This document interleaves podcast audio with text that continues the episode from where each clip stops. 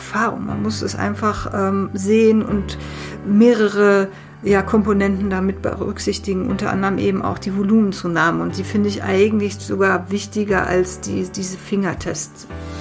Ohrenbrot. Der Mipano-Podcast rund ums Brotbacken und Genießen. Hier erfährst du alles, was du wissen solltest, um ein gutes, gesundes und leckeres Brot selbst zu Hause backen zu können. Mit Informationen, Tipps und Hintergründen. Nun viel Freude mit einer neuen Ausgabe von Ohrenbrot.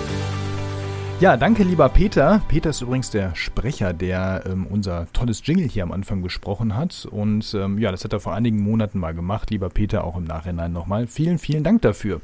Der Peter kam damals übrigens über die Milena mit hier quasi in den Podcast rein. Und ja, die Milena ist auch heute wieder mit dabei hier. Hallo, liebe Milena. Hallo Wolfgang. Ja, die neue Folge, wie versprochen, auch wieder mit dir. Und wir wollen heute über das Thema Gare sprechen. Untergare, Übergare und alles, was dazwischen ist.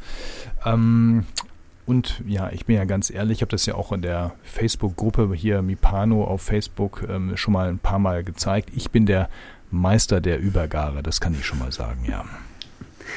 Ja, da weißt du doch, was du dagegen tun kannst eigentlich, oder nicht? Ja, vielleicht lerne ich ja heute noch was hier. Ich lerne ja immer gerne hier, das äh, sage ich ja wirklich ganz ehrlich. Und ähm, ja, bei mir ist es häufig ähm, ein Problem, entweder ähm, Zeit falsch eingeschätzt, ja, so die Zeit im Alltag ähm, oder vergessen ähm, oder der Ofen ist blockiert. Also da gibt mhm. es ja so verschiedene Momente, wie das dann zu Übergare kommen kann. Aber das klären wir gleich. Ähm, es gibt aber nicht nur Übergare und Untergare, es gibt ja auch noch ein bisschen was dazwischen, richtig? Genau, es gibt äh, die knappe Gare oder man nennt die auch Dreiviertelgare und die Vollgare. Und das sind so diese vier Zustände, die man ja vor allem in der Stückgare auch kennt. Worauf ich mich ganz besonders heute freue, ist, wie wir das jetzt hier nur per Sprache rüberbringen, das Thema. Weil eigentlich ist das ja ein Guck- und so ein Fühlthema. Also da bin ich echt mal gespannt, wie wir das heute hinbekommen. Aber ich bin mir sicher, wir kriegen das hin. Ähm, fangen wir doch mal an. Äh, fangen wir mal unten an, ja. Nicht erst beim Schlechten, wo ich mich immer befinde, hier Übergare, sondern ähm, fangen wir bei der Untergare an. Was ist das eigentlich, Untergare, und ähm, kann ich das zu irgendwas äh, sinnvoll gebrauchen? Ja, also letztendlich äh, ist es ein Gärzustand eines Teiglings. Das ist sowohl in Stock als auch in Stückgare, kann man sagen, äh, kann man, ja, kann man das feststellen. Äh, das ist der Gärzustand vor Erreichen der Vollgare. Also in dem Zustand ist der Teig einfach noch sehr stabil, sehr fest. Es gibt, wenn man diesen Fingertest macht, einen sehr starken Widerstand und ähm, am, am einfachsten zu erkennen, dass die Volumenzunahme von Anfang einfach gering ist. Sowohl in Stockgare, da sich nicht viel getan hat in der Fermentation, als eben auch in der Stückgare. Und ähm, das heißt, in dem Zustand haben die Hefen noch absolut genug Nahrung, um eben äh, ja, die, die, die Fermentation in, in Prozess oder in Lauf zu bringen. Und das Teiggerüst hat nach wie vor noch äh, genug Kraft. Der Kleber hält wahnsinnig stark zusammen. Wenn man das Konstrukt jetzt backen würde, dann ähm, erkennt man das auch relativ gut. Äh, viele freuen sich dann immer, dass da ein sehr starker äh, Ausbund, ein sehr wilder Ausbund bei entsteht. Also das Brot reißt im Grunde, wenn man es so in den Ofen gibt, nach in der, bei Untergare in der Stückgare, total unkontrolliert auf. Es ist irgendwie wird dann ein Riesenboller und man denkt, wow, das ist aber ein tolles Brot. Und äh, wenn man dann aber äh, das Brot anschneidet, sieht man eben, dass es absolut nicht ausreichend gegangen ist. Deswegen ist für mich, wenn ich so ein Brot beurteilen will, immer total wichtig, wie ist denn die Krume geworden. Also wenn du ein Brot mit Untergare backst, dann finden sich viele Krumenrisse, eventuell hast du unten einen Wasserring auf, der, auf dem Boden. Du hast so äh, große Hohlräume in der Krume, wo dann auch manche so, so wow sagen, aber das eben. Wilde so Porung. wilde Porung ist aber gar nicht, weil du daneben halt ganz viele ähm, kleine Poren hast. Das heißt, äh, an einer Stelle ist dann relativ viel Kohlenstoffdioxid schon entstanden, der sich aber nicht gleichmäßig im Teig äh, ausbilden konnte, weil einfach ähm, ja es äh, noch zu wenig Fermentation hatte. Das heißt, das Brot äh, hat auch eine relativ dichte und feine Porung und wird natürlich vom Geschmack auch längst nicht so ähm, ausgeprägt sein, wie wenn es jetzt eine, eine richtige Gare hat, eine fahle Kruste also ein, Brot, wo ich sage, ja, das ähm, wird keinen Spaß machen, wird bei mir vielleicht allenfalls nochmal zum Altbrot wandern. Okay, das ist jetzt, also Untergar ist im Prinzip der Bereich von, ich habe gerade fertig ausgeknetet und vielleicht gewirkt oder so und habe es jetzt zur Stock- oder Stückgare hingestellt, ähm, aber es ist noch nicht wirklich ausgereift. Also kann ich denn jetzt diese Untergare trotzdem zu irgendwas Sinnvollem äh, gebrauchen? Weil jetzt haben wir ja nur gehört, ja, ich kann damit zwar einen Show-Effekt erreichen, aber das ist eigentlich für die Tonne. Ja, im Grunde, also wenn es gebacken ist, wie gesagt, mache ich da allenfalls Altbrot draus. Mir macht so ein Brot dann keinen Spaß mehr. Manche, man kann es essen, also es ist jetzt nicht so, dass, äh, dass du dich da, ja, übergibst oder keine Ahnung. Also es ist jetzt nicht, nicht, nicht schlimm, halt aber es ist halt Ding. kein fertiges, lockeres, gutes, aromatisches Brot. Und äh, ich denke, viele haben eben tatsächlich auch ein Problem, die Gare festzustellen. Aber Untergare kann man eigentlich relativ einfach feststellen, nämlich das Brot hat einfach kein Volumen zugenommen. Das ist so für mich so immer das Erste. Und das zweite ist dann eben mit dem Finger mal rein zu pieksen und zu gucken, wie weich oder wie locker ist es. Beim Roggenbrot ist es tatsächlich oder beim Roggenteig in der Stückgare schwierig ähm, oder schwieriger, weil man diesen Fingertest nicht so richtig machen kann. Ne? Da geht's ja darum, reinzudrücken und dann kommt die Delle wieder raus. Wenn du beim Roggenbrot reindrückst, da kommt sowohl bei Voll, äh, da ist ein Loch drin. Da kommt bei Untergare nichts raus, da kommt bei Vollgare nichts raus. Also da geht es darum, dass sich auf der Oberfläche beim äh, Gehen dann Risse bilden. Ähm, ja, da kommen wir gleich kann, zu. Das ist ja dann in ja. der nächsten Garstufe. Also ich will nochmal genau. das Thema Untergare abschließen. Das heißt, die Untergare mhm. ist ähm, zwar ein definierter Zustand, aber der ist zu nichts zu gebrauchen. Außer um Nur festzustellen, mehr. dass das Ding noch nicht fertig ist. Noch nicht fertig, dann, also man sollte es dann einfach länger stehen lassen, wenn man jetzt keine Zeit hat, äh, vielleicht dann einfach äh, in den Kühlschrank packen oder ähm, wärmer stehen lassen oder vielleicht dann auch, wenn man es dann nochmal backt, darauf achten, dass vielleicht die Teigtemperatur wärmer ist. Also wenn man merkt, oh, nach zwei Stunden Stückgare hat sich bei mir noch nichts getan, dann stimmt entweder in der Fermentation der Stockgare etwas nicht, dann war die schon vielleicht untergar oder eben viel zu kurz. Oder ähm, der Teig ist dann, wie gesagt, in der, in der Stückgare einfach auch zu, zu kalt. Also sollte schon so eine bestimmte Temperatur, ich sag mal, zwischen 22 bis 24, 25 jetzt bei Weizenteigen haben und bei Roggenteigen gerne auch noch mal mehr bei 28 bis 30, um eben diese Zeiten dann einzuhalten, die in vielen Rezepten stehen, um diese Untergare zu vermeiden. Ist denn Untergare noch dasselbe ähm, wie dieses Anspringen? Weil du hast vorhin gesagt, ähm, ja, du kannst den Teig ja noch in den Kühlschrank stellen, wenn du jetzt irgendwie mhm. keine Zeit mehr hast zum Backen und dann später ähm, zu Ende backen. Ist dann Untergare das, was wir häufig unter Anspringen auch verstehen oder ist das doch nochmal ein bisschen was anderes? Ja, also du solltest das anspringen, das äh, machen wir ja gerne, wenn wir das äh, dann wirklich über Nacht in den Kühlschrank geben wollen. Ähm, das kann man dann machen, um eben den, den Hefen oder Sauerteigen so ein bisschen noch ähm, wärmere Temperatur zu geben, dass sie so ein bisschen schon anfangen können zu fermentieren und den Rest dann eben im Kühlschrank erledigen. Und wenn du Untergare hast, ist es ein guter Zustand, um in den Kühlschrank zu geben im Zweifel, wenn man dann weiter backen möchte und es immer noch nicht weit genug ist, dann halt aus dem Kühlschrank raus und dann nochmal warm gehen lassen oder eben Zeit geben lassen. Es ist, ja, man muss da ein bisschen flexibel darauf reagieren, wenn man die Erfahrung nicht hat. Aber es ist schwierig.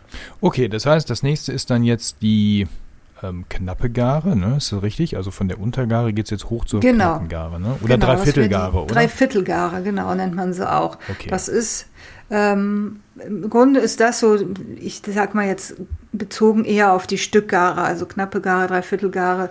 Äh, das ist bei der Stockgare jetzt nicht so wild. Es sollte sich natürlich in der Stockgare schon deutlich was getan haben, aber da geht man, je nachdem, was man machen möchte, ähm, bei einem Garezustand zwischen 30 Prozent oder bei einer Volumenzunahme, sagen wir mal viel mehr, äh, zwischen 30 Prozent bis ähm, 70, 80 Prozent, also dass da wirklich schon relativ so eine dreifache Verdreifachung des Volumens stattgefunden hat. So deswegen sagt man in der in der Stockgare jetzt spricht man da nicht von, ich hatte knappe Gare oder Dreiviertelgare oder sowas. Da reden wir jetzt wirklich von der Stückgare. Ähm, also wie, wie, du schon sagst, das ist der Garezustand in der Stückgare zwischen Untergare und Vollgare, aber eher im unteren Bereich der Untergare. Dann, wenn du eine knappe Gare hast, dann sollte die Teighaut beim Fingertest wieder vollständig zurückspringen. Das Volumen hat sich aber schon deutlich vergrößert, also schon so um 50 bis 70 Prozent. Und wenn du eine knappe, mit knapper Gare jetzt das Brot schießen würdest oder in den Ofen geben würdest, dann äh, hast du einen schönen Ausbund. Also es reißt dann auch tatsächlich noch ein bisschen mehr auf. Jetzt nicht so dolle wie bei Untergare. Also es hat dann, wenn du es schön einschneidest, du kannst es dann gut äh, auch nochmal einschneiden.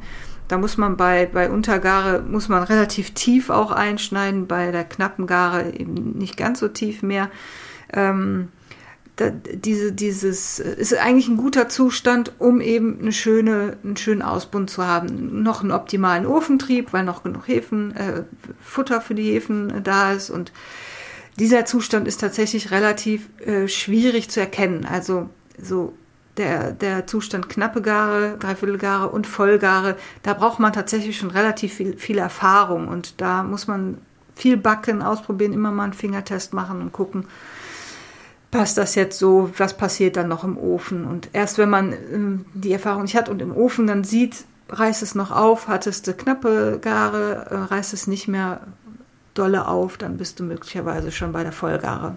Und der zeitliche Unterschied da ist nicht so viel. Also je nachdem, wie viel Triebmittel da drin ist, hast du zwischen knapper Gare und Vollgare nicht so viel Zeit.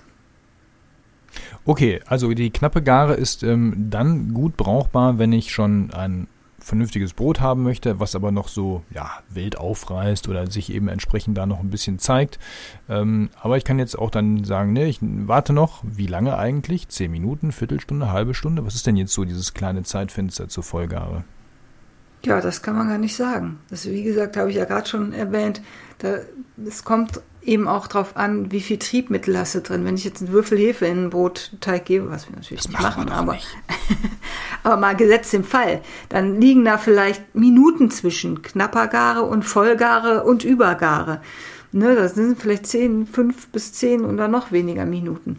Ähm, und ähm, je weniger Hefe du reingibst, desto mehr Zeit hast du dazwischen. Also wenn jetzt äh, nach dem Brotbacken in Perfektion Hefe zugibst, nur 0,3 Gramm, dann dehnt sich das schon auf aus, auf so 20 Minuten oder kann man jetzt so pauschal gar nicht genau sagen. Also wie gesagt, es kommt wirklich einfach auf die Triebmittelmenge und vielleicht auch mit auf die Temperatur des Teiges, der Raumtemperatur mit an. Und, ähm, du sagst ja, der Fingertest ist ja auch entscheidend. Das heißt, vorhin hast du ja bei der genau. knappen Jahr gesagt, die steckt den Finger rein und mhm. die Teighaut äh, beult sich quasi wieder aus auf Null sozusagen. Also kommt mhm. wieder raus bis an die Oberfläche genau. und glättet sich sozusagen wieder. Ähm, ja. Gibt es da eigentlich eine bestimmte Zeit, dass du sagst, das muss innerhalb von einer Sekunde wieder da sein oder hat das äh, auch zehn Sekunden Zeit? Hauptsache es glättet sich wieder? Nee, nee. Also es sind schon Sekundensachen. Wenn er nach einer Sekunde wieder draußen ist bei der Untergare, dann ist ganz klar Untergare. Das äh, spürt man mit der Zeit dann auch, ohne dass du die Delle siehst oder, oder ähm, wartest, bis die Delle wieder draußen ist. Also bei Untergare ist sie sofort wieder da. Du drückst rein, ist sofort wieder oben. Bei der Dreiviertelgare springt die auch wieder noch vollständig zurück, ist klar, aber dauert eben ein bisschen länger. Also so zwei, drei Sekunden, bis es dann zurückspringt. Also es ist kein Springen dann mehr, sondern vielmehr lässt sich ein bisschen mehr Zeit dann. Aber kommt Wobei wieder zurück. Sage, kommt wieder zurück, genau. Wobei ich sagen muss, dieser Fingertest, ich habe damit noch nie was anfangen können. Das steht immer so toll in den Büchern, aber letztendlich zählt einfach wirklich Erfahrung. Man muss es einfach ähm, sehen und mehrere ja, Komponenten damit berücksichtigen, unter anderem eben auch die Volumenzunahme. Und die finde ich eigentlich sogar wichtiger als die, diese Fingertest-Geschichte. Okay, also knappe Gare haben wir. Jetzt kommen wir jetzt zum nächsten Level. Ähm, das nennt sich dann Vollgare und mhm. heißt eigentlich, das Ding ist quasi auf Maximum, oder? Genau, das ist äh, ein optimaler Gärzustand für Brote, wo du so eine glatte Kruste haben willst. Zum Beispiel, wenn du es gar nicht einschneiden möchtest oder so. Ne? Das ist zwischen, auch zwischen Untergare und Übergabe, aber noch über der knappen Gare. Also er hat quasi, wie du auch sagst, äh, ein relativ großes Volumen, sein maximales Volumen erreicht. Dennoch ist es noch stabil und setzt bei Druck ähm, etwas Widerstand entgegen. Also die Delle kommt schon noch ein bisschen raus, ist vielleicht noch leicht eingedellt. Ne? Daran merkt man so, dass man jetzt dann in der Vollgare ist. Die Hefen haben in dem Zustand ihren Stoffwechsel verlangsamt und im Ofen hast du dann halt nur noch eine minimale Vergrößerung und deswegen auch keinen starken Ausbund. Äh, zum Beispiel, wenn ich ein, Vollkornbrot mache oder so, dann habe ich gerne oben eine glatte Kruste, möchte das gar nicht einschneiden. Und da musst du halt den Zustand abpassen, dass du in Vollgare bist, aber natürlich der Grad von Vollgare zu Übergare der ist gegeben. Ne? Da ist dann wieder so, wo du.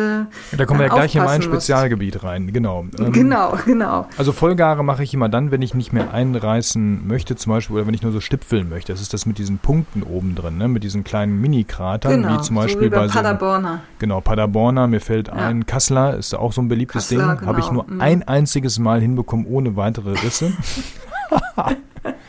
Ein einziges ja. Mal. Das ist ja, ähm, wobei ich habe ja letztens vom Björn, unserem lieben Brotdoc, einen Trick kennengelernt, wie man das kaschiert oder wie man sich da so eine, so eine kleine Versicherung kaufen kann bei der ganzen Geschichte. Ähm, der hat nämlich dann im Prinzip oben gestipfelt und links und rechts hat er nochmal einen kleinen Schnitt gemacht. Ja, clever. Sehr clever, fand ich auch. Das ist quasi Vollkaskoversicherung ja. fürs ähm, genau. Oberländer ja, oder fürs so Kassler. Kann sich, so kann man sich behelfen dann. Ja, ja, genau. Ja, ist einfach wahnsinnig schwer. Also man braucht super viel Erfahrung, um äh, da diesen Zustand einfach sicher zu erkennen und zu sagen, dass das hat jetzt 100% Vollgare. Ich weiß, dass es jetzt auch im Ofen noch minimal vielleicht ein bisschen aufgeht äh, aber eben mir nicht zusammenfällt. Der, und, äh, da sind, sind auch wenige Minuten dann dazwischen unter Umständen. So, kommen wir in mein Spezialgebiet, der Übergare. Dein Lieblingsgebiet, die Übergare, genau. Ja, also bei Übergare machst du nicht mehr viel, ne? Weißt du ja. Ähm, hast einfach die Vollgare komplett Weinen. überschritten. ja, erstmal weinst du vielleicht ein bisschen, aber vielleicht habe ich noch kleine Tipps, wie man das Weinen dann in eine Freude bringen kann. Also der Teig ist dann bei Übergabe absolut instabil. Ähm, das Maximalvolumen ist nicht nur erreicht, sondern eigentlich auch überschritten äh, die Gärtoleranz überschritten. Also da sagt der Teig, nee, nee, also bei kleinsten Erschütterungen geht die Luft raus. Und wenn du jetzt einen Fingertest zum Beispiel machst, kann es sogar schon passieren, dass der in, in sich zusammenfällt in dem, in dem Zustand. Und du, du, hast halt dann im Ofen überhaupt gar keine Volumenvergrößerung mehr. Im, im schlimmsten Fall ein flaches Brot, keinen Ausbund, da klebt dann oben der Ausbund so fest. Äh, hast eine relativ unregelmäßige Porung, wo dann manche dann auch sagen, ach, ist ja gar nicht so schlecht von der Porung. ist auch gar nicht so schlecht. Also man kann das, ich finde, man kann das noch gut essen, aber es sieht halt nicht schön aus. Es ist ein Brot, ähm, ja, es ist bei mir dann geht das dann wieder Richtung Altbrot, wo ich dann einfach genervt über mich selber bin, weil das äh, mir passiert ist. Ähm, aber genau, die Hefen haben halt in dem Zustand dann überhaupt gar keine Nahrung mehr. Die Zuckerstoffe sind komplett verbraucht. Und unter Umständen ähm, ist das Brot dann auch sehr, sehr sauer. Wenn du jetzt Sauerteig mit drin hast, dann hat äh, das, äh, die Säure, das Glutengerüst dann schon so zerstört, dass es einfach überhaupt keinen Halt mehr hat ist dann geschwächt durch einen hohen enzymatischen Abbau, der natürlich auch äh, bei Hefe äh, dann passieren kann. Und was kann ich denn jetzt dagegen tun? Also ich meine, bei, bei allem, was da drunter lag, habe ich ja immer noch den Faktor Zeit der, und Temperatur, wo ich sage, warten und wärmen ähm, hilft, um in die nächste höhere Stufe zu kommen. Ähm, ja, warten auf ein Wunder ist ja wahrscheinlich hier jetzt ähm, eher aussichtslos. Ne? Aber was kann ich denn tun, um das A zu verhindern und B wenn es denn da passiert ist, nicht immer nur was für die Altbrot, äh, fürs Altbrotregal zu produzieren.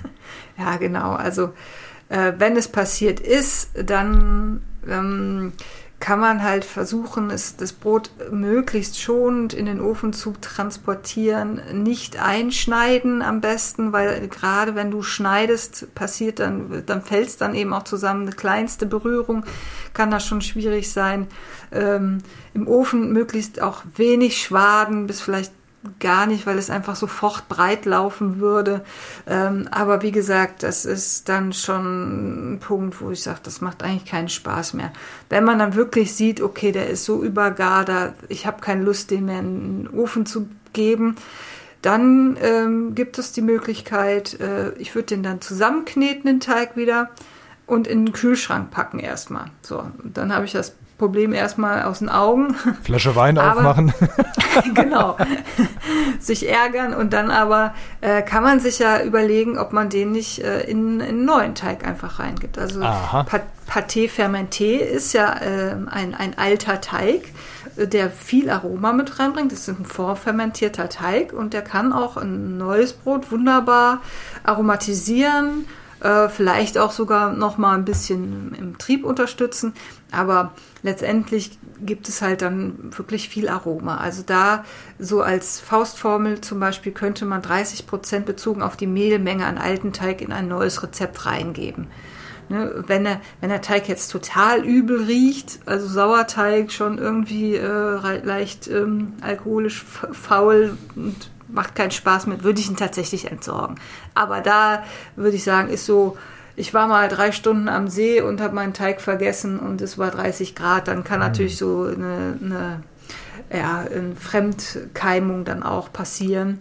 Das merkt man ja aber, ob man den jetzt nochmal verwenden möchte oder nicht. Aber letztendlich würde ich so einen Teig dann nicht wegschmeißen, wenn man jetzt nicht, wie ich, dann irgendwie 30 Kilo produziert, ähm, sondern dann tatsächlich ähm, einmal zusammenkneten, sich ein schönes Rezept raussuchen. Da bei Mipano kann man zum Beispiel entweder Pâté Fermenté eingeben, da gibt es viele Rezepte. Ich weiß, dass äh, Hefe und Meer häufig damit arbeitet, die sei, also der Block Hefe und Meer.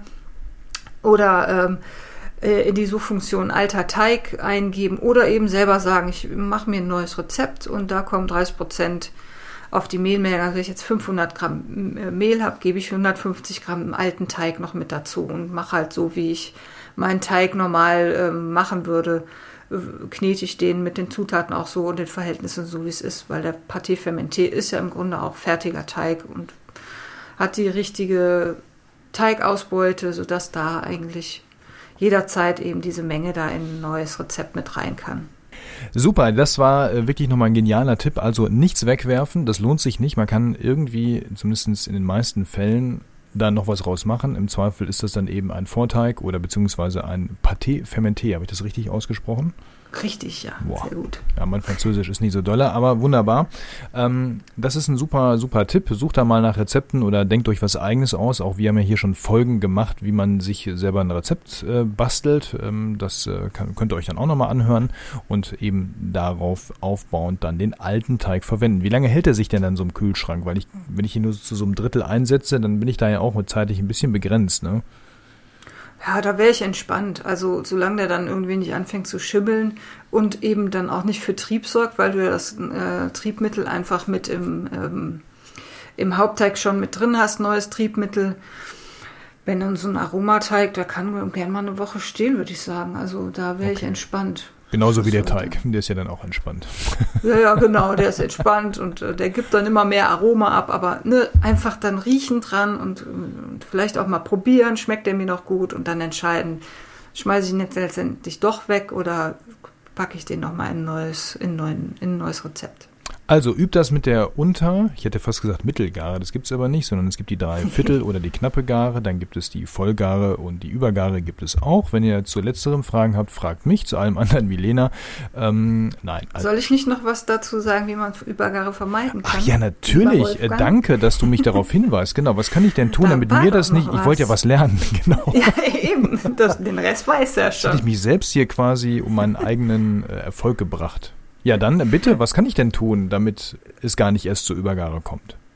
Ja, ähm, ähm, also zu, zum einen, was ich jetzt immer wieder sage, man kann natürlich, um eine Gärtoleranz zu verbessern, Vitamin C dazugeben oder wie wir in der letzten Folge gelernt haben, das Salz-Hefe-Verfahren nutzen. Ähm, das sind so kleine, kleine Helferleins, die aber jetzt auch das nicht unbedingt zu 100 Prozent dann vermeiden. Klar, irgendwann ist da auch die Toleranz erreicht, aber letztendlich äh, musst du darauf achten, dass vor allem die Teigtemperatur einfach nicht zu hoch ist. Wenn jetzt in einem Rezept steht, lass den Teig eine Stunde gehen und der ist dir in einer halben Stunde schon fast am Kippen, ähm, dann ist in meinen Augen auch ein wichtiges Helferlein im Hobbybäckerbereich äh, so ein Teigtemperaturmesser, also so ein, so ein Kern, so ein Stichthermometer, ne? Mhm. dass du reinpieksen kannst, das eben auch 20 Grad misst oder so und wo du weißt, äh, wie warm ist denn jetzt eigentlich der Teig oder wenn jetzt die Umgebungstemperatur schon auf 30 Grad ist, dann weißt du, du musst den Teig einfach kühler stellen, um das eben zu vermeiden. So ein bisschen auf die Umgebungstemperatur achten. Oder von vornherein eben genau, von vornherein kälter stehen lassen. Zur Not äh, dann einfach früh in den Kühlschrank stellen, wenn du, wenn du weißt, es ist so warm und ich habe keinen kalten Platz, dann lässt es einfach dann im Kühlschrank gehen. Oder vielleicht zusätzlich, meine Teigtemperatur ist auch noch zu hoch, einfach vielleicht mal eine halbe Stunde in den Kühlschrank stellen und dem Teig da die Chance lassen, ein bisschen runterzukühlen. Und das Allerwichtigste, beobachten, immer wieder hin, immer wieder mal einen Finger mal ein bisschen leicht anstupsen und gucken, Volumenzunahme äh, beachten. Was ich manchmal mache, ist ein Foto vorher machen, dann hast du so, weil ich vergesse das. Ja, wie weit war denn der Teig jetzt eigentlich? Ich weiß das nicht mehr vom Anfang. Ich mache mir ein Foto und gucke nach einer Stunde, hat sich da jetzt wesentlich was getan oder nicht. In der Regel mit der Erfahrung wirst du eigentlich merken, dachte ich, dass man äh, so in Übergare kommt, dann, dann reißt eben die Oberfläche auch einfach, vom optischen sieht man einfach, dass es da jetzt tatsächlich zu weit ist. Was aber, äh, was ich auch ähm, bemerke, was bei mir auch öfter mal passiert, dass ich in der Stockgare leichte äh, Übergare habe und der Teig dann in der Stockgare schon ein bisschen zusammenfällt. Das ist tatsächlich nicht ganz so schlimm wie eine überreife Stückgare. Mhm. Also bei der Stockgare kann man dann ja nochmal formen und bringt da nochmal Sauerstoff rein, verteilt nochmal so äh, die Nährstoffe, dann wird vielleicht aus den letzten Ecken dann noch äh, der letzte Nährstoff rausgekratzt, der Zucker irgendwo hergesogen oder keine Ahnung. Also auf jeden Fall funktioniert das bei leichter Übergare in der Stockgare noch äh, besser. Wenn der Hauptteig, aber wenn die Stockgare dann schon äh, aussieht wie ein Pulisch, dann auch nicht mehr, ne? Nee, nee, nee, dann würde ich, dann würde ich auch schon sagen, äh, danke, das wird ein schöner Pâté fermenté für mich. Super, da haben wir den Bogen wieder. Mein Tipp übrigens für die heißen Tage noch, ähm, damit es gar nicht erst zu einer hohen Teigerwärmung kommt, die Zutaten vorher in den Kühlschrank stellen. Also Mehl, Wasser, ähm, und Knethaken manchmal und die Schüssel mache ich sogar auch, wenn ja. ich Platz habe. Ähm, also ich gebe dann das Wasser direkt in die Schüssel und das kommt dann alles so in den Kühlschrank. Äh, dann ist das schon auch fertig abgewogen. Häubchen drüber natürlich, damit da irgendwie nichts drankommt. Und ähm, dann hat man da auch schon mal wieder ein bisschen Luft nach oben. Ja, guter Tipp. Prima. So, jetzt haben wir es aber, oder? Jetzt darfst du dein Schlusswort sagen. Super. Erstmal sage ich vielen Dank, Melina, wieder mal für die tollen Tipps, für die Ausführung, für die Erklärung. Ähm, ich denke, der, die ein oder andere wird jetzt hier nochmal ein bisschen, ähm, ja, ich würde sagen, achtsamer äh, nochmal an den Teig rangehen und das nochmal ausprobieren mit den verschiedenen Garstufen. Ähm, wer zwei Backöfen hat, ähm, kann das ja auch mal das eine mal zwei Brote gleichzeitig machen und das mal wirklich so, das eine mal ein bisschen früher, das andere später reinschieben, ja, mal zu gucken, was passiert da eigentlich. Ähm, oder wenn man so Kleingebäck macht, mal so in zwei Schüben, dann sieht man ja auch, okay, da war jetzt ein Unterschied, da war ja ein zeitlicher Unterschied, weil gerade bei Brötchen, da hat man so eine halbe Stunde Differenz meistens dazwischen. Ähm, was macht das eigentlich? Ja, das ist, glaube ich, äh, auch nochmal eine gute Möglichkeit, das mal auszuprobieren. Hilft ja. auf jeden Fall. Also man lernt ja immer ganz viel dann auch, wenn man so ein bisschen hin und her experimentiert oder einen Teig mal früher reingeben, einen Teig mal später. Mhm. Genau, und Foto, Fotovergleich fand ich auch nochmal ein guter Tipp. Ja, super. genau. Perfekt. Dann, ja, vielen Dank. Wir sehen, äh, nee, hören uns das nächste Mal wieder. Vielleicht sehen wir uns ja auch das nächste Mal wieder. Wäre auch mal wieder ein Gag, ne? Ja, können wir auch mal machen. Ja, ich glaube, das machen wir mal wieder. Und dann, bis dahin, äh, schreibt uns fleißig eure Wünsche, Themen, Anregungen, Rückmeldungen, wie immer an post.ohrenbrot.de, nicht vergessen. Und dann äh, bis in 14 Tagen wieder mit dem nächsten Thema. Genau. Alles klar. Milena, mach's gut. Mach's gut bis und dahin. Denkt dran, Krümel sind auch Brot. Tschüss.